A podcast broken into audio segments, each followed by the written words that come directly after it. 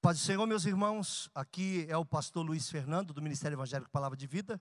Sou grato a Deus porque você tem acompanhado os nossos, as nossas mensagens através do podcast. E se você também quiser, nesse momento, contribuir com suas doações de alguma forma, nós temos aqui a conta do Bradesco na agência 0525, conta 80002, dígito 3. Ou no Santander, agência 0174, conta 13002611, dígito 2. E o CNPJ do Ministério é 03 742 978 mil ao contrário 17. Muito obrigado pelo carinho. Deus te abençoe. Fique em paz.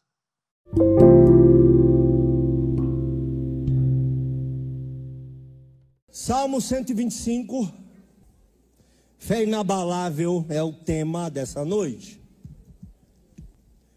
Os que confiam no Senhor são como os montes de Sião, aí está escrito serão, quase todas as versões são, porque ele está falando dos que confiam no Senhor, não dos que confiarão no Senhor.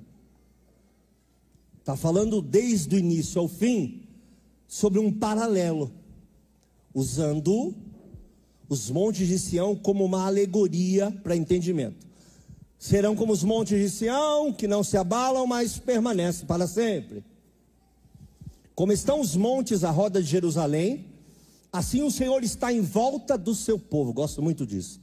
Desde agora e para sempre. Porque o certo da impiedade não permanecerá sobre a sorte dos justos para que o justo não estenda as mãos à iniquidade.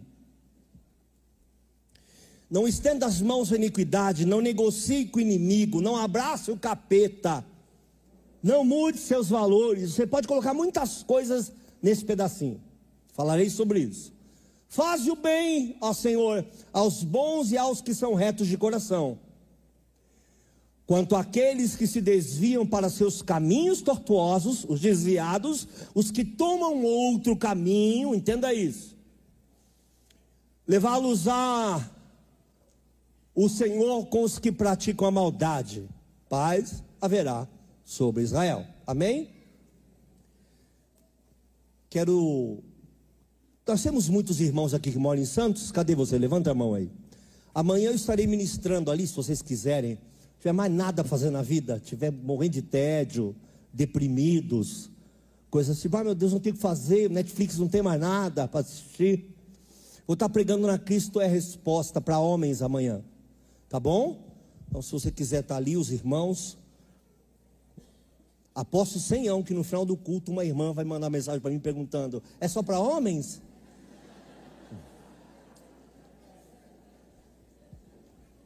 É, irmão na nossa pele, como diz o pastor Josué, na nossa pele por um dia ninguém quer estar, né? Eu dividi esses salmos em algumas partes, queria primeiro dizer para você, é possível manter uma fé, uma fé capaz de não se abalar por nada? É possível alguém aqui essa noite ter uma fé que jamais se abala, inabalável? Veja bem, eu não estou falando de uma fé que oscila. Tem dia que você, se botar ali 50 gigantes na tua frente, você quer matá-los. E tem dia que qualquer, qualquer pequenininho te faz correr. Eu falar, não, mas agora também não pode falar. Que qualquer menorzinho te faz correr. Tem dia que você está pronto a enfrentar qualquer situação. E tem dia que qualquer situação transborda o seu cálice. Tem dia que você tem paciência para muita coisa e tem dia que você tem zero paciência. Aliás, tem hora que você está impaciente, que é o antônimo. Quer dizer, é o antônimo, você está é doido para arrumar uma arenga com alguém. Não sei se você já passou isso na sua vida. Só aqueles dias bons de ficar trancado no quarto. Não sai para não dar errado. Mas isso não tem a ver com a sua fé, a sua base de fé. Então você pode estar triste, envergonhado, passando situações adversas, inclusive hoje. Você pode ter entrado aqui assim. Mas não tem a ver com aquilo que você acredita verdadeiramente. Tem a ver com o momento. O momento é uma fotografia. A vida cristã é uma filmagem. Não confundamos uma fotografia com uma história completa. Amém? Uma cena é uma cena, uma história é uma história. É possível ou não? É necessário que a sua fé não seja abalada. Estou triste, estou envergonhado, estou querendo parar, estou querendo desistir. Apesar de tudo isso, eu acredito em Deus. Estou querendo correr, estou querendo sumir, não quero voltar para casa, mas apesar de tudo isso, a Deus toda glória, eu continuo amando o Senhor. Não tenho força, estou doente, estou querendo jogar tudo para o alto, estou querendo acabar com o meu casamento, estou querendo acabar com a minha família, no sentido de destruição de família, não de outra forma de acabar com a família. Mas apesar disso, eu creio que Deus pode fazer alguma coisa. A fé é inabalável.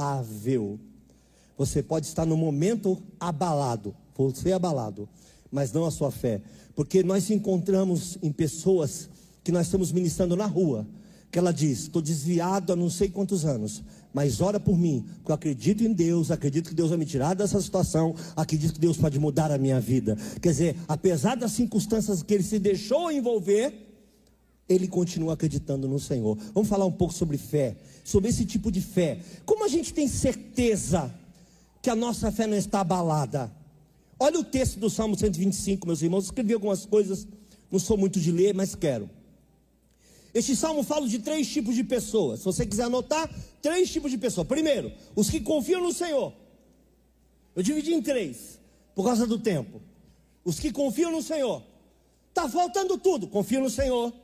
Tem um diagnóstico ruim, confio no Senhor. Está acontecendo tal coisa, confio no Senhor. Aliás, a semana passada aqui, retrasada, se a gente não orou por umas 10 pessoas com exame ruim, que depois mandaram mensagem dizendo não aconteceu coisa alguma, ou Deus fez o um milagre, várias e várias, inclusive algumas estão presentes no culto aqui hoje, glorificado seja o nome do Senhor. Foi uma semana onde Deus fez muitas coisas. Então eu começo dizendo: essa semana Deus curou muitas pessoas aqui, glorificado seja o nome do Senhor. Teve um que foi fazer biópsia para saber a extensão do problema e não tinha nada. Quando a câmera bateu lá, falou: pode ir para casa, meu irmão, teu problema não é esse. Porque Deus faz. Teve outro com problema não sei aonde, tinha lá, chegou lá e vai operar e vai não sei o que, não tem mais, pode ir para casa. Vai outro, ah, não, não sei, esse exame eu não sei quem fez, mas aqui não diz que você não tem coisa alguma. Você tem um exame dizendo que você tem e o outro dizendo não tem coisa alguma, vai para tua casa porque o Senhor te tocou. Então tem aquela pessoa que confia no Senhor apesar de ser chorão, apesar de ser medroso, apesar de melancolia, apesar das travas, apesar das vergonhas, apesar da dificuldade no casamento, ele não desiste porque ele confia no Senhor. Então ele anda por causa do Senhor. Talvez ele não tenha muita força. Eu vou pregar uma série aqui, estou estudando uma série, que eu não posso pregar ainda porque eu não estou preparado. Apenas baseado em autoimagem. Como nós ainda acreditamos que precisamos fazer alguma coisa para o Senhor nos amar? Como nós ainda estamos presos a achar que se nós não fizermos de tal forma, Deus não fará de tal forma. Meu irmão, a Valéria ainda disse aqui hoje, a missionária, Deus faz porque Ele é Deus, é a natureza dele a fidelidade, a lealdade. É claro que eu posso melhorar, ter uma comunhão diferente com o Senhor, mas não há nada que eu possa fazer para que o Senhor me ame mais, e nada que eu possa deixar de fazer porque o Senhor me ame menos.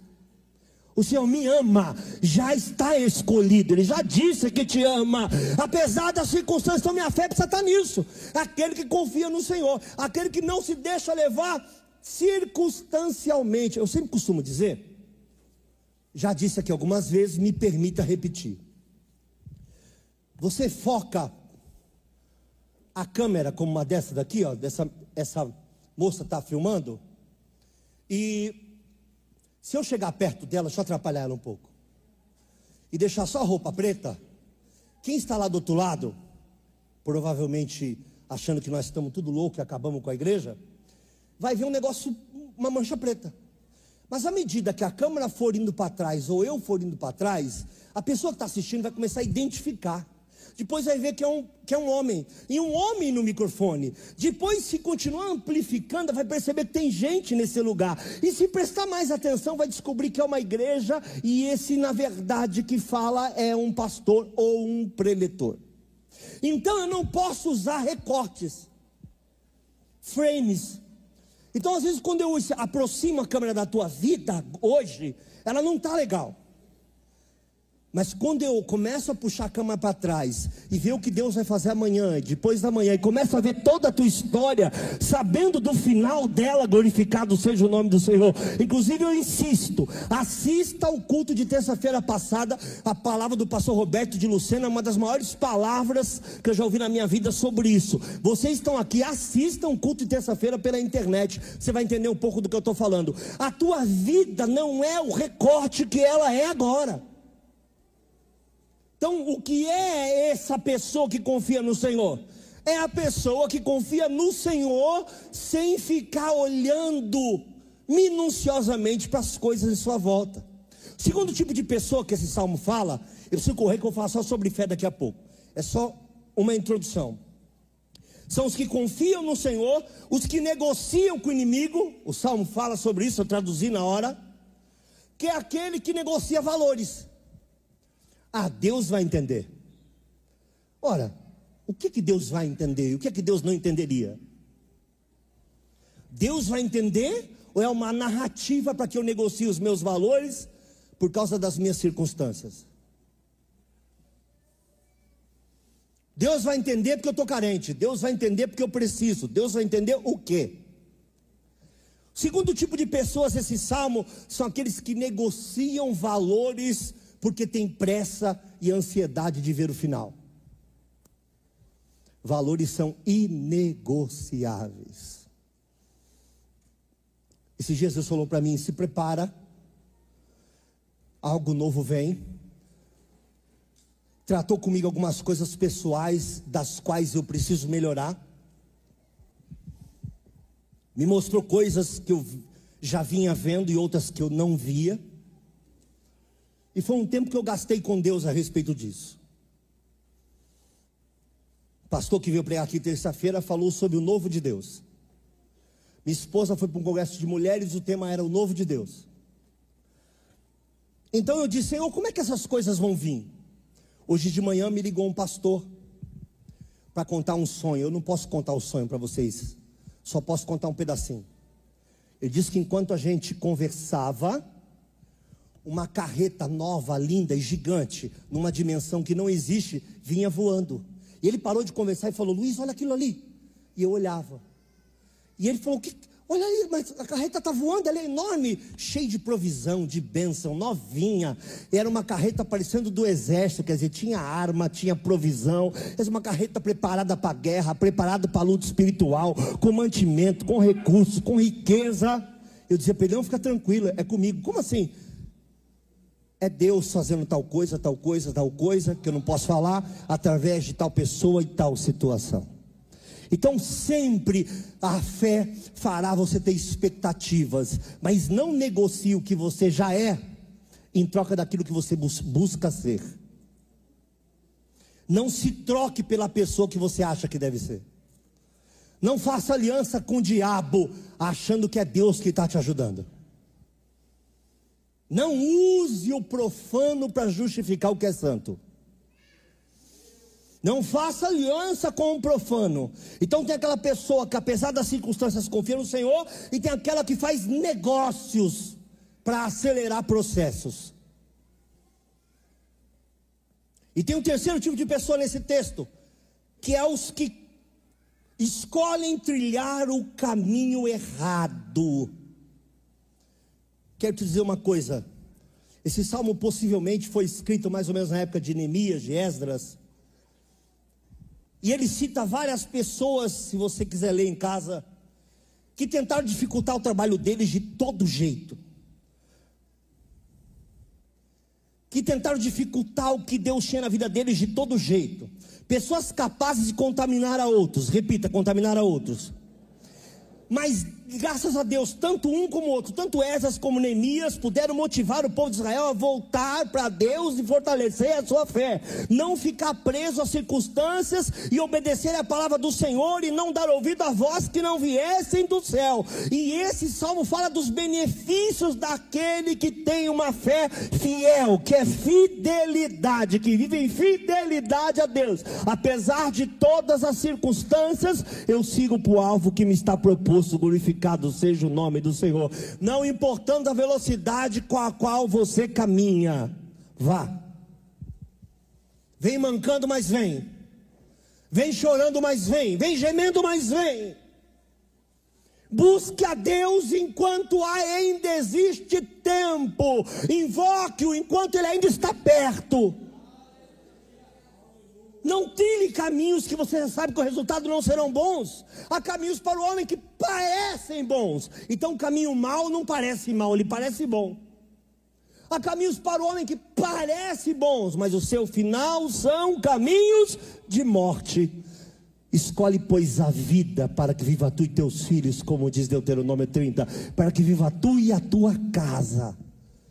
Então, qual é o tipo de pessoa que nós somos que confiamos no Senhor? Aqueles que negociam princípios ou os que escolhem andar no caminho correto? Todos nós seremos provados em pequenas coisas. Guarde isso. Você será provado em pequena coisa. Alguém vai dizer para você: Ó oh, irmão, só entre nós, hein? Me dá uma mão. Isso aqui, não estou te comprando, não, irmão. É só carinho mesmo.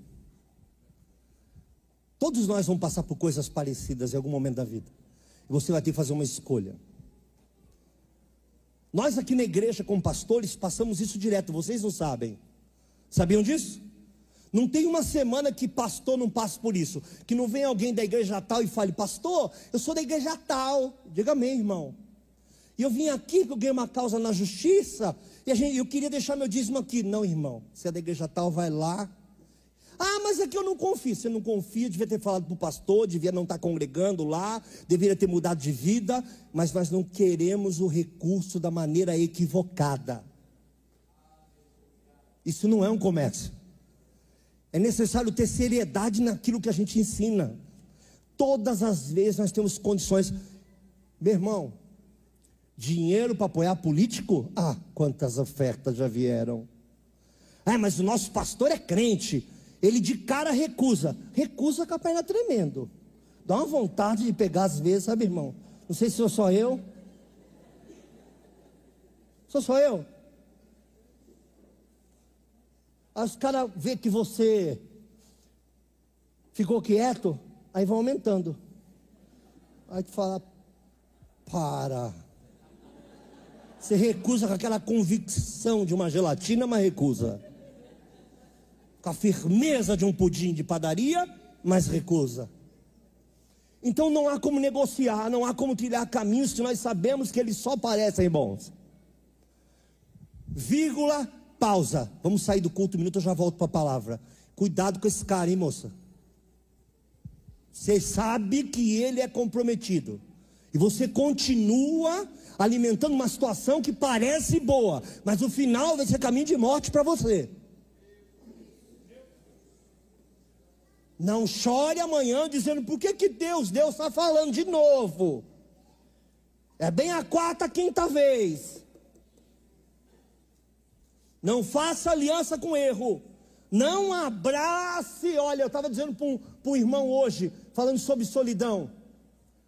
E esse irmão dizia para mim: Ah, é tão ruim ficar solitário. Eu falei, é ruim ficar solitário, mas pior mesmo é estar tá mal acompanhado.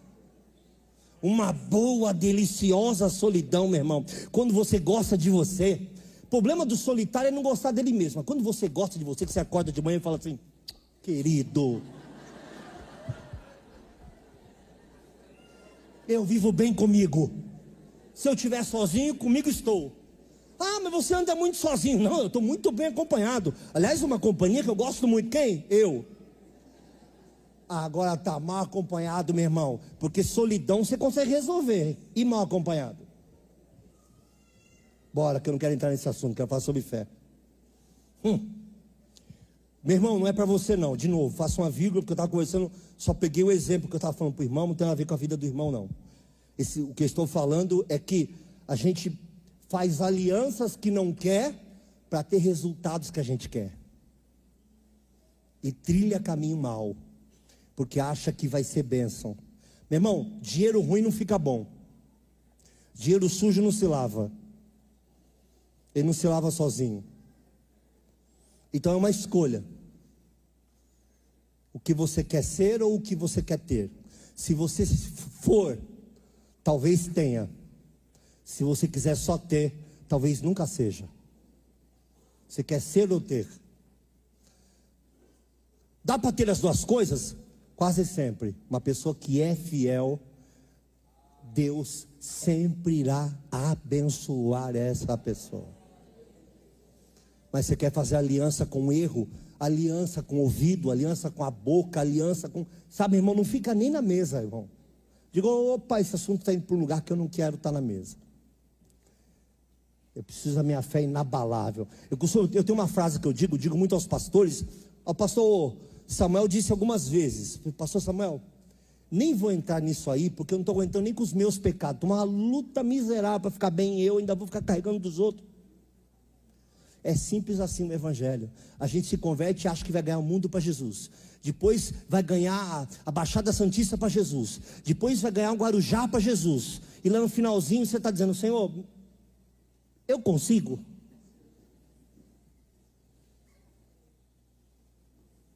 Então não é fácil, nós temos que lidar com nossas situações pessoais. Aconselhe os outros, mas não carregue aquilo que você não foi chamado para carregar. Cuidado, viu? Não traz para baixo o teu guarda-chuva pessoas que escolheram caminhos maus. Diga para elas: esse não é o caminho. Só não vou deixar você entrar no meu guarda-chuva porque eu estou indo para um outro lado. Quer vir comigo?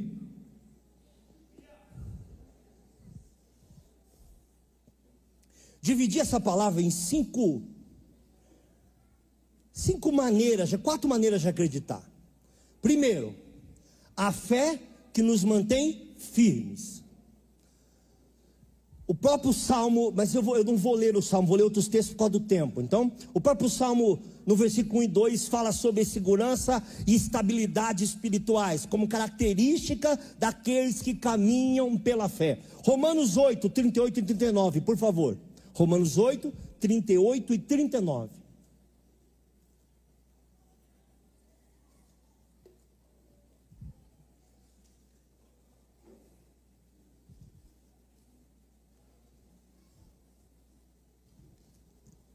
Porque estou certo que nem a morte, nem a vida, nem os anjos, nem principado, nem potestade, nem presente, nem futuro, nem a altura, nem a profundidade, nem alguma criatura nos poderá separar do amor de Deus que está em Cristo Jesus, nosso Senhor. Minha fé está firme apesar de todas essas coisas em minha volta. Esse texto do Salmo nos compara ao monte de Sião, que não se abalam. Ele não diz que os que confiam no Senhor podem um dia alcançar, podem um dia tentar, podem um dia até ser como. É um paralelo. Quem confia é, quem confia está sendo, quem confia foi, quem confia será. Mas eu preciso confiar. E eu sou como um monte. Por quê? Porque eu estou firmado na rocha. A minha casa não foi feita na areia. Aconteça o que aconteça. Pode até sair uma telha com um ventinho de vez em quando, mas ela permanece de pé. Bendito seja o nome do Senhor. Não aceite palavras que queiram abalar tua casa. Vou te contar uma história. Essa igreja passou muitas histórias maravilhosas. Aqui, essa parede, existem cintas de amarração. Quando a gente estava chegando na última cinta lá, houve um ciclone extratropical, ainda não tinha o telhado. Essa parede envergou toda para dentro. O pessoal veio, olhou. Alguém aqui por acaso lembra disso? Lembra? E o pessoal disse: pode derrubar tudo e fazer de novo. De rapaz, comecei bem. Já estava ali, meu Deus, e agora? Vamos quebrar tudo, vamos quebrar tudo. Pareceu um velhinho. Se você está aí não é tão velhinho assim, vai perdoando. Na época eu te achei meio velhinho. Pareceu um velhinho e disse assim: os entendidos, né? Contratamos engenheiro, que é empresa. Ah, não, já era, acabou, está condenado. Põe tudo para baixo. Eu falei, meu Deus, como é que eu estou chegando? Eu quase não estou conseguindo chegar lá em cima, agora eu derrubo tudo. O velhinho ficou só ouvindo. Falou assim para a gente: ó, aluga um, um tratorzinho, um caminhãozinho assim, assim, assim, que eu resolvo essa parede. Me dá tanto que eu mesmo resolvo. O quê? Eu já fiz muito isso na vida, eles estão errados, eles não sabem o que estão falando alugamos um negocinho, né? Ele amarrou nas colunas, trouxe o negócio de volta, fizemos a amarração, acabou o problema. Eu não lembro agora, mas acho que acabou em um dia ele acabou o problema. Foi um dia, né? Ele acabou o problema. À tarde já tinha acabado o problema. Se eu tivesse escutado os outros, eu tinha destruído tudo. Mas tinha alguém que já tinha passado muitas coisas na vida e que sabia que aquilo não era o final da história, era só um recorte da história que era só um momento da história, mas não era o final da história. Alguém que tinha experiência. E aqui o servo do Senhor está dizendo isso na Bíblia. A segurança é daqueles que estão com a sua casa firmes na rocha. O momento vem, pode não ser bom e virá, viu, meu irmão? Não se assusta, não, vem. A gente passa coisa, viu, meu irmão? Mas não tenha medo, não. Quando o Senhor diz na Bíblia, estou convosco todos os dias até a consumação dos séculos, não é para que você tivesse uma ideia que em algum momento você estivesse sozinho, não. Ele quis dizer, eu estou aqui sempre. Eu velo pela minha palavra para fazer cumprir. Já foi no velório? Faça um comparativo. Não é exatamente isso que ele quer dizer, obviamente, mas faça um comparativo. Você respeita ali a pessoa que morreu, você respeita ali a situação, você abraça os seus amigos, ele está dizendo, eu também fico assim, só que fico do lado da minha palavra para fazer lá cumprir, aleluia. E ela não volta vazia. A palavra do Senhor será enviada e fará tudo aquilo para qual foi enviada. Então, meu irmão, o tipo de fé que nos mantém firmes é uma fé alicerçada na rocha. Pode ver, eu estava dando um conselho para um pastor, talvez muita gente agora não vai me entender. Vou falar com muita calma. Sou uma pessoa muito, muito calma. Muito tranquila para falar. Talvez você possa não me entender. Estava conversando com um pastor. E ele disse, preste bem atenção, que estava magoado com outro pastor. Porque esse outro pastor fez algo contra ele e tirou ele da frente de uma igreja e ele estava muito magoado com esse pastor por causa disso. A forma como foi feito realmente foi errada e tal, tal, tal, tal, tal. E isso estava abalando o coração dele por não sei quanto tempo. Eu ouvi aquela história e falei para ele: tem duas coisas nessa história. Ele errou com você. A segunda coisa, ele acertou com você. Que bom que ele te tirou da igreja. Que até hoje você não se recuperou. Viu como você não estava preparado para estar lá? Pense sobre isso. Você está magoado com pessoas que te magoaram e te feriram, e nenhum de nós quer isso, mas que também te mostraram que havia um buraco na sua armadura. Gente, é muito profundo, eu não tenho capacidade de falar sobre isso, não, mas eu vou, falar, vou tentar. Você está magoado com uma pessoa que expôs uma fraqueza sua que você não sabia. De repente, essa pessoa ruim e é, não estou dizendo que te magoe, por favor, não foi tão ruim assim, que te fez descobrir algo que estava encoberto, que certas coisas te feriam exageradamente. Enquanto as mesmas coisas te ferirem, você não tem poder sobre sua própria vida. É muito profundo isso. De novo, eu não tenho condição de ministrar. Vamos lá, de novo. Vou tentar.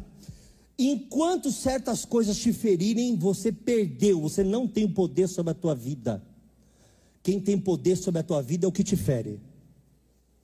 O dia que não te ferir mais, que as palavras não te machucarem mais, que as circunstâncias não mudarem você de casa, de família, de lugar, vou chutar tudo, vou colocar tudo pó. Quando isso não acontecer mais, o diabo, através disso, não tem mais poder sobre a sua vida. A Bíblia diz que aquele que você se apresenta para servir é o seu Senhor. A quem você se apresenta para servir? Se apresenta para servir a quem te machuca? Todo mundo te machuca, irmão. Eu, como pastor, vou te machucar em algum momento, porque eu não sei qual é a tua dor. Você vai me machucar porque você não sabe qual é a minha dor e não pensa que nós não as temos. Mas isso é o lado ruim, qual é o lado bom? Descobri que eu tenho um problema no rim. Quando? Quando a pedra no rim disse assim: quero sair. Alguém aqui já teve uma boa dor de pedra no rim? Quem aqui já teve? Deixa eu te falar uma coisa se não tem essa dor, essa porcaria e entupir o canal da sua uretra e você ia morrer. Mas a dor o que é? Ai, pastor, eu não desejo isso para ninguém. Eu desejo. Escute o que eu vou falar. Eu desejo que se você tiver uma pedra no rim, ela doa para que você procure um médico e saiba que não vai morrer sem saber o que está acontecendo. Então a mesma dor que te machuca é aquela que te avisa: existe uma fraqueza no teu corpo, existe uma fraqueza emocional, existe uma fraqueza espiritual, existe uma fraqueza psicológica em você. Então todas as coisas que eu passei de ruim na vida, nem todas foram ruins como eu penso. Mas eu só sei quando eu vejo o final do filme. E quando eu vejo a cena do filme, eu falo miserável, safado, vagabundo. Mas quando eu vejo o final do filme, eu falo, fez todo sentido. Quem está entendendo a palavra? Amém? Então eu preciso estar alicerçado na rocha, meu irmão. Se todo mundo me magoa, eu não sou propriedade minha, sou propriedade de todo mundo não me pertenço, eu perco o sentido de pertencimento.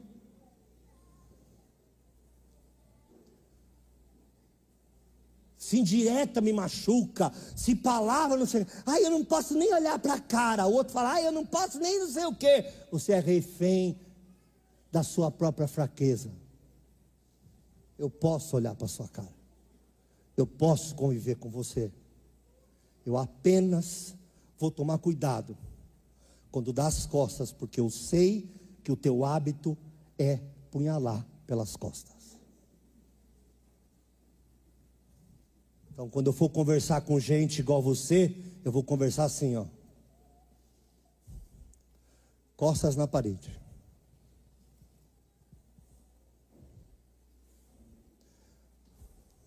Não permita que as coisas te abalem com essa facilidade. Muita gente veio aqui para esse culto. Já estou no primeiro tópico, imagina. Muita gente veio para esse culto aqui hoje, está abalado. Sabe quantas mulheres e homens eu já atendi que disseram que queriam morrer? Eu quero morrer. Pode relacionamento? Destruiu o meu coração. Ele não destruiu o teu coração. Você é que deu para ele. Deu para ele, ele fez o que ele quis.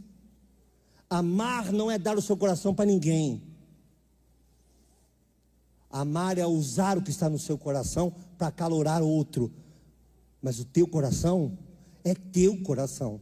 Se nem você está amando ele, você sai distribuindo ele para os outros, como é que você quer salvaguardar a tua vida? Nem você respeita o próprio coração? Por que, que quer que o outro respeite? Você não respeita seu corpo, por que, que o outro tem que respeitar? Então mantenha a tua fé firme. Apesar das circunstâncias queiram derrubar a gente todos os dias. Não pensa que nós pastores, estamos cheios de pastor aqui, não passamos coisa desse tipo quase toda semana. É pancada, é mordida. Pastor mordida é uma alegoria, não dá para explicar para vocês. Mas sabe, é, eu vou falar de um amor muito grande agora, tá bom? Quem gosta de cachorro, ou de algum outro animal, vamos usar o cachorro como exemplo, sabe quanto aquele bicho é capaz de amar e até morrer às vezes pelo dono. E alguns morrem pelo dono. Eu vivi uma experiência, eu não fiquei deprimido, Esse negócio do Google tem pacto com capiroto. Você está falando, ele pergunta. Você perguntou, não perguntei nada. Está bloqueado essa porcaria? Isso é uma Anabelle virtual. Parece Alexa. Alguém tem Alexa aqui? Você vai tomar água à noite. Às vezes a Alexa fala com você. Você perguntou sobre. Sai para lá, capeto. Perguntei nada, só ia tomar água. Se você já viveu isso, toma com. Ixi, assusta a gente esse negócio. Estou pregando, o bicho está falando comigo. Eu digo, sai para lá, rapaz. Tu não está bloqueado? Parece Motorola do irmão chato ali que acha que a gente gosta. Suportável, meu Deus do céu. Dez anos para entender isso. Esqueci o que eu estava falando, cachorro. Aí você alimenta ele e ele fica esperando aquele carinho e tal. De repente o cachorro começa a morder sua mão. Você quer ele para você? Você pode ver, eu não quero falar sobre isso. Mas quando alguém quer te doar um cachorro criado. Hum,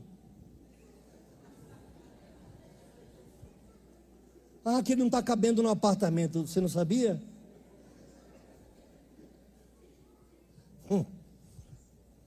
Vou nem falar sobre isso. Alguém que pode estar tá tentando doar um cachorro. Cachorro criado ninguém doa, viu, meu irmão? É difícil, hein? É difícil, hein? A não ser que. Então a gente passa isso na vida. E preste uma coisa, atenção. Quem aqui tem coragem de assumir, não levante a mão, apenas pense, que ajuda os outros porque quer ser ajudado também. Tem coragem você de assumir isso? Eu não ajudo por Deus, eu não ajudo por bondade, eu não ajudo por misericórdia. Eu ajudo porque eu quero ser ajudado, eu quero ser abençoado. Se você não concorda com o que eu falo, por que é que quando a pessoa que você ajudou não te ajuda, você fala, quando precisou de mim? Na verdade, você nunca ajudou. Você estava querendo algo em troca. Quem ajuda, ajuda. E acabou o assunto.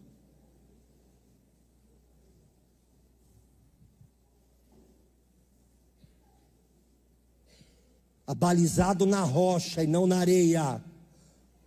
Nós vamos encontrar isso várias vezes na nossa vida cristã, inclusive, na igreja, inclusive, na vida familiar, inclusive.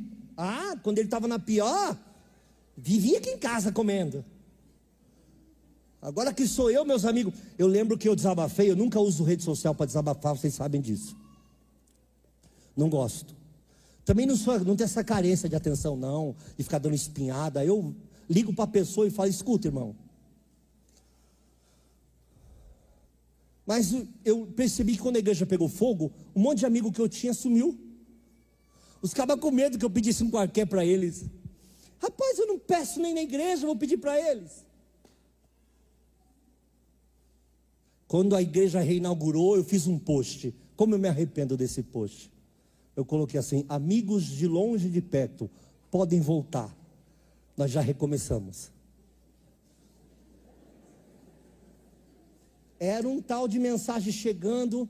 Puxa, irmão, esqueci de te perguntar se você precisava de alguma coisa. Pois é, não precisa. Agora, agora mesmo, não estou precisando. Orgulho não, já estava feito. Deixar de ser meus amigos? Não. Maturidade, consiste em entender que quem está firmado na rocha terão amigos diferente do amigo que você é. Se você quer que a pessoa seja o mesmo amigo que você é, seja você amigo de você mesmo. Não dá para cobrar dos outros aquilo que você acha que você é. As pessoas têm suas limitações. Ah, mas sabe, pastor, ela era minha amiga, frequentava minha casa no momento que eu mais precisei. Pois é, tem gente que não tem estrutura para suportar o que você está passando.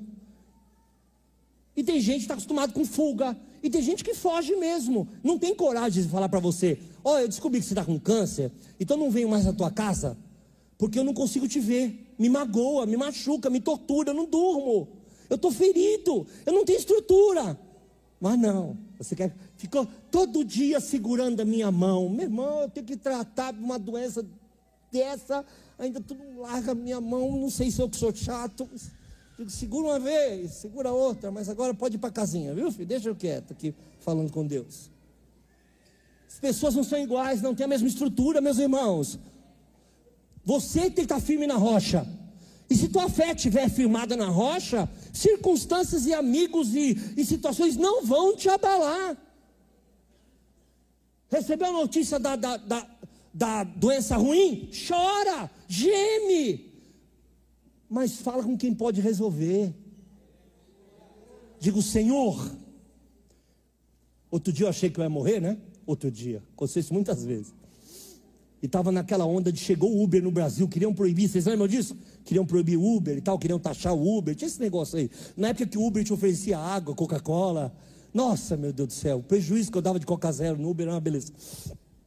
Ah, o senhor quer? Quero. E o que? Também quero. Eu ia oferecendo, eu ia pegando, né? É de graça mesmo, uma água a mais, outra menos, sai com água no bolso, garrafa d'água no bolso. Naquela época do Uber, eu fiquei muito doente. Perguntei para Deus assim: é o meu Uber? Escute. No meio da minha fragilidade, perguntei para Deus: é o meu Uber? Porque Deus, quando for me levar, vai me providenciar um transporte. Como você pretende ir sem transporte? O transporte pode ser uma doença, uma enfermidade, um mal súbito.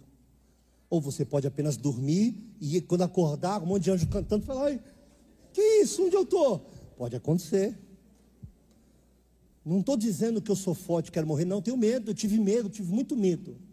Mas em algum momento perguntei para ele: é o meu Uber? Porque o dia que Deus quiser te levar, meu irmão, o transporte vem. E se não quiser te levar, o trânsito fecha e não chega um transporte. Não tem doença, não tem nada que vai mexer com você, se não for o teu tempo, aleluia!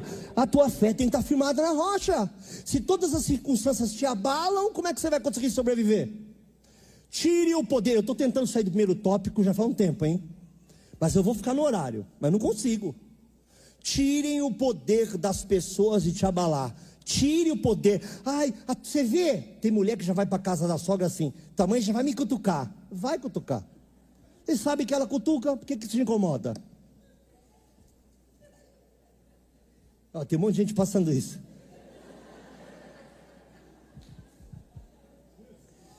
Quando isso vai parar de te incomodar? Eu não gosto do teu arroz. É, eu também não gosto às vezes.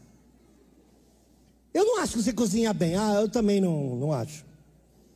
Meu filho gosta mesmo é do meu feijão. É, teu feijão é bom. Vai chegar um momento que essa velha vai parar de perturbar. Que esse velho vai parar de perturbar. Porque ele não tem poder mais sobre você. As pessoas só te incomodam porque você se incomoda. Então, quando você está firmado na rocha, você não se abala, não se abala por qualquer coisa que as pessoas falam. Hoje, gente, para um pastor dar um conselho, ele tem que dar a volta no mundo, vir com maior calma, fazer uns Michael Jackson para escapar da seta, tem que tomar maior cuidado para poder dizer para a pessoa. Você sabe que você não trabalha porque é vagabundo, né? Até 10 anos atrás era mais fácil falar. Hoje tem que dizer, veja bem. Você mandou currículo online? Você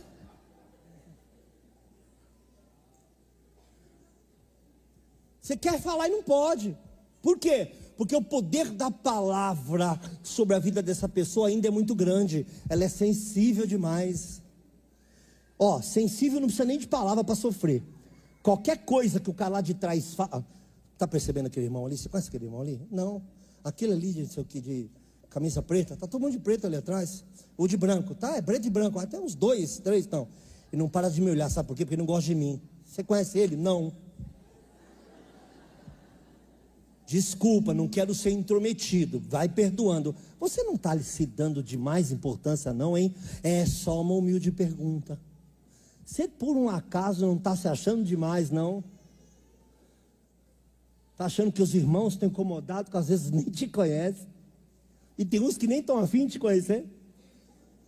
É só uma pergunta, não vou pregar sobre isso, não. Vou mudar de tópico, tá? Bom, né? Então, a primeira, a fé que nos mantém firmes. Segunda, a que nos mantém obedientes, foi como disse o versículo 3. Israel se pertencia ao Senhor, mas é um povo que se habituou a ir e voltar, a errar várias vezes, parecendo que eram sem Deus. Então você precisa, o que prova que você tem o Senhor é o quanto você obedece. Ora, se você não obedece a Jesus, ele não é o teu Senhor. A Bíblia diz que por causa do Está aqui o texto, eu ia pôr para ler, mas sabe, não vou, não tenho tempo. O aumento dos pecados, o aumento da maldade, o amor de muitos esfriaria. E você precisa ver se você não está cobrando de Deus e do teu cônjuge um amor que nem você está disposto a dar. Por se aumentar a iniquidade, o amor esfriaria. Você precisa ver se não há uma quantidade de iniquidade o suficiente para te manter afastado de Deus e tornar você uma pessoa desobediente. A fé nos faz obedecer. É fácil permanecer firme na fé. Quer fortalecer ela? Não faça o que as pessoas estão fazendo de errado. Permaneça firme em obediência. Seja fiel à palavra e aos seus princípios. Te mantenha fiel sempre.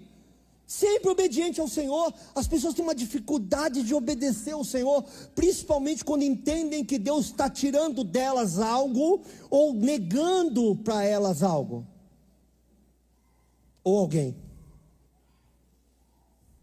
É difícil lidar com não. Eu brincava com o Marcos Lamberti, que está ali atrás, quando os filhos dele eram pequenos. Lembra, André?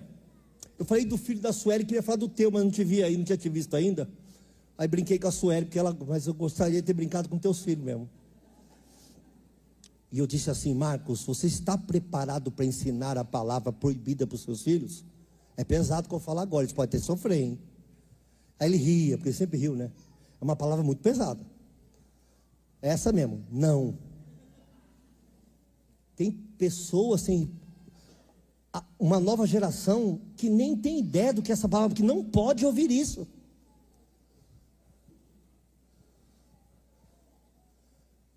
A gente não quer obedecer. A gente quer, olha, é muito profundo que eu vou falar, vou pedir perdão para todos. Atenção de todos, peço perdão a todos. A gente não quer obedecer, a gente quer o gênio da lâmpada. Eu vou ao culto, vou fazer três pedidos, ele vai aparecer e vai resolver. E eu vivo como eu quiser viver, porque a vida é minha. Senhorio não é isso. Senhorio é o quanto você está disposto a abrir mão de você por ele.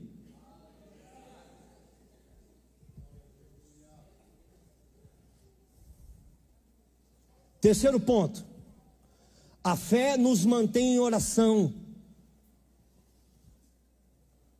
A fé vai sempre te dizer: busque ao Senhor, busque ao Senhor. E todo o resto do mundo vai dizer: não busque ao Senhor. A fé vai te ensinar, eu não vou ler os textos porque eu não vou ter mais tempo, a descansar na palavra. Sabe o que é dormir no versículo? Descansar na promessa, descansar numa palavra, não é ser vago,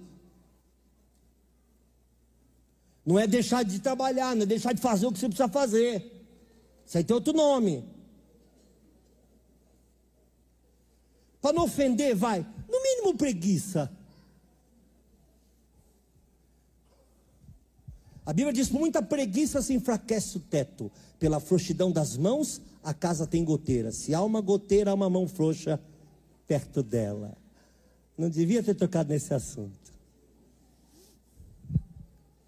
A fé sempre vai te mandar para oração, sempre vai te mandar buscar o Senhor, porque sabe que não tem para ninguém quando o Senhor se levanta da sua alta morada, cale-se diante dele toda a carne.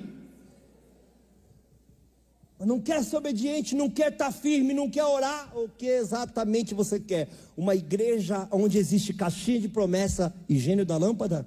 Essa é a tua relação com o seu Deus?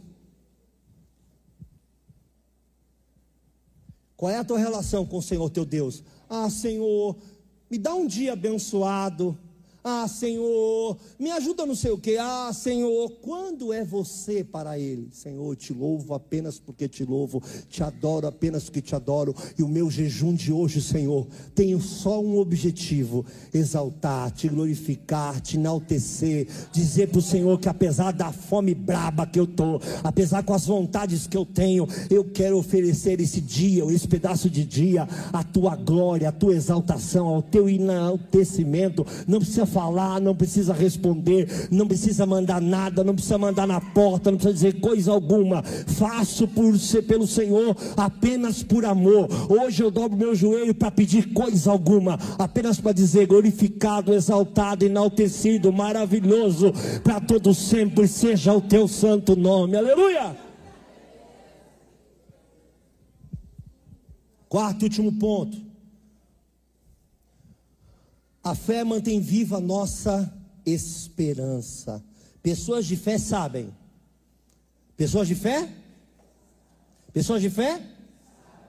Eu quero que você saia daqui muito com isso no coração para terminar, amém? Pessoas de fé sabem que quando estamos no Senhor, o futuro não é nosso inimigo, é nosso aliado. O futuro só é nosso inimigo quando ele está baseado nos meus talentos. Mas quando ele está no Senhor, porque eu já sei qual é o meu fim. Não sei se vou nadando ou se vou de transatlântico na primeira classe. Não sei. Eu sei que todos os que vão, desde o que vai a pé ao que vai de transatlântico na primeira classe, vai chegar no mesmo lugar. O fim de todas as coisas é Ele. Glorificado seja o nome do Senhor. Aplauda o Senhor por um minuto.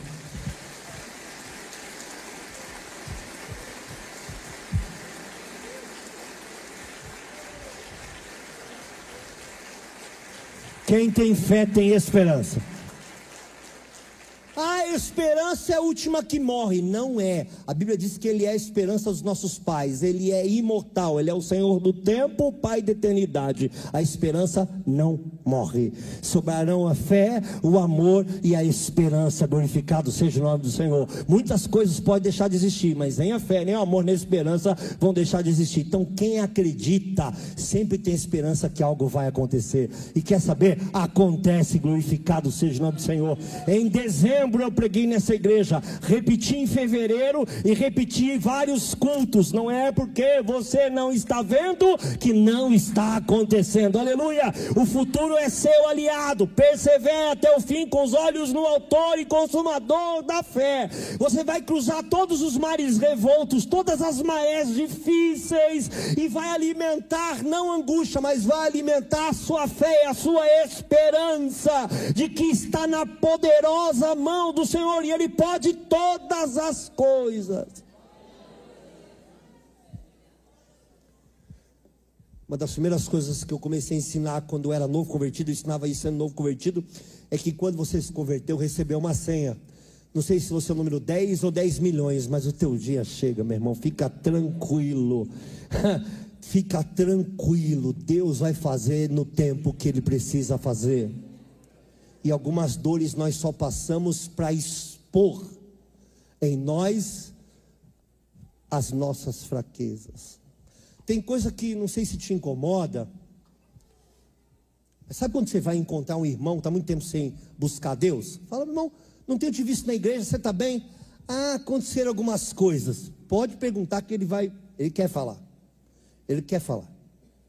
Aí tu pergunta, ele fala, é porque o irmão tal, aí dá o nome, endereço da pessoa, né? Quando dá nome, deu endereço. O endereço é o nome. Ah. A gente teve um desentendimento por causa de um, uma coisa que eu comprei dele lá. É isso. Tua fé, tua vida com Deus, sua igreja, sua comunidade, se resume a esta porcaria de cem reais. Ah, mas ela comprou uma camisa e não pagou. Então é isso que se resume tudo que nós estamos fazendo aqui. Uma camisa. Vai lá, abraça o irmão e o dinheiro que ele te deve, doa para ele.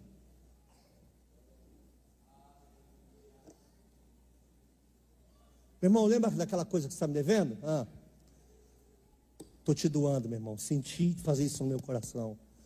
Não, não vou te pagar, não, não, irmão, irmão.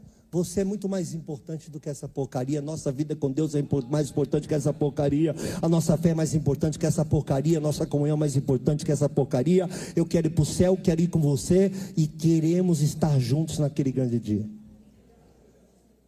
Oh, meu irmão, mantém tua fé firme, inabalável, com esperança, de pé. Não se permita, meu irmão, porque, meu irmão, cada notícia que você vai receber é uma depressão nova. É uma depressão nova. Antes eu, eu, eu, eu nunca tive depressão, até estava falando isso em relação ao cachorro, quando eu falei do, daquele Hello Moto ali. Mas eu tomei uma pancada tão grande. Você já tomou uma pancada tão grande que não é que você não reage, você não tem força para reagir? Você quer chorar, você dá uma chorada, aí acaba a lágrima. Mas você quer continuar chorando porque você está ferido, mas no lágrima não tem mais. Você fica triste ao ponto de perder a fome, de não querer falar com, com ninguém. Quem já passou isso? Não estou falando de depressão, não. Estou falando de uma tristeza profunda. Você passa dois, três dias que parece que são tirados da sua existência. Isso aconteceu comigo. Falei para minha esposa: vou ficar aqui na sala e vou dormir na sala. Não vou dormir com você no quarto. Não tinha nada a ver com ela. Mas eu quero ficar quieto. Fiquei no sofá, o sofá era curto, eu tinha 104 ou 105 quilos, hoje estou com 90, 89, 88.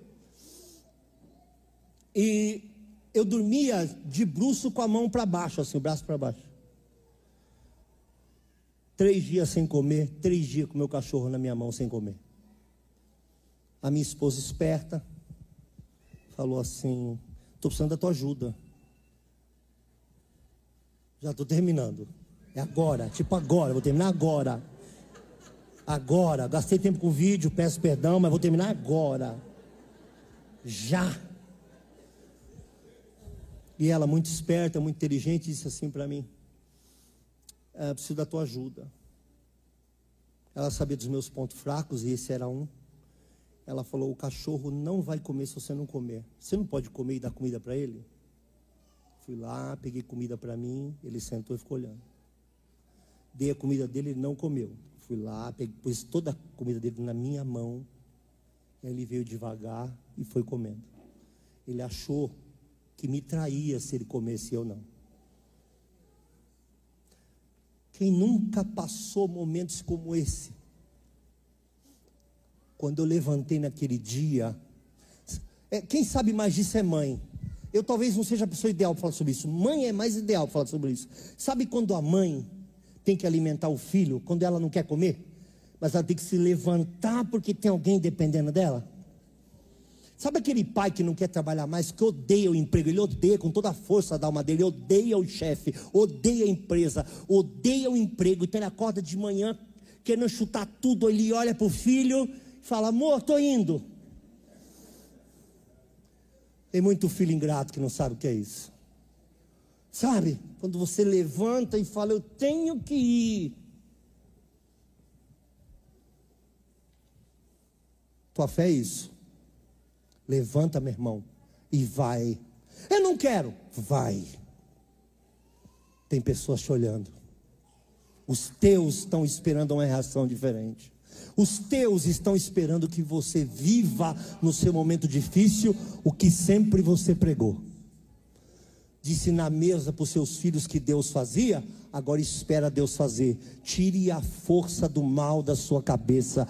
Pare de se deixar bater por coisas externas. Não leve para sua casa seus problemas, não leve para sua cama, não sai tagarelando para os seus filhos toda hora que alguém te fez mal para jogar os teus filhos contra essa pessoa também. Se guarda, vai doer, mas dor tem um lado ruim e um lado bom. Ela passa. Infelizmente, às vezes demora. Demora mais do que a gente quer, mas passa.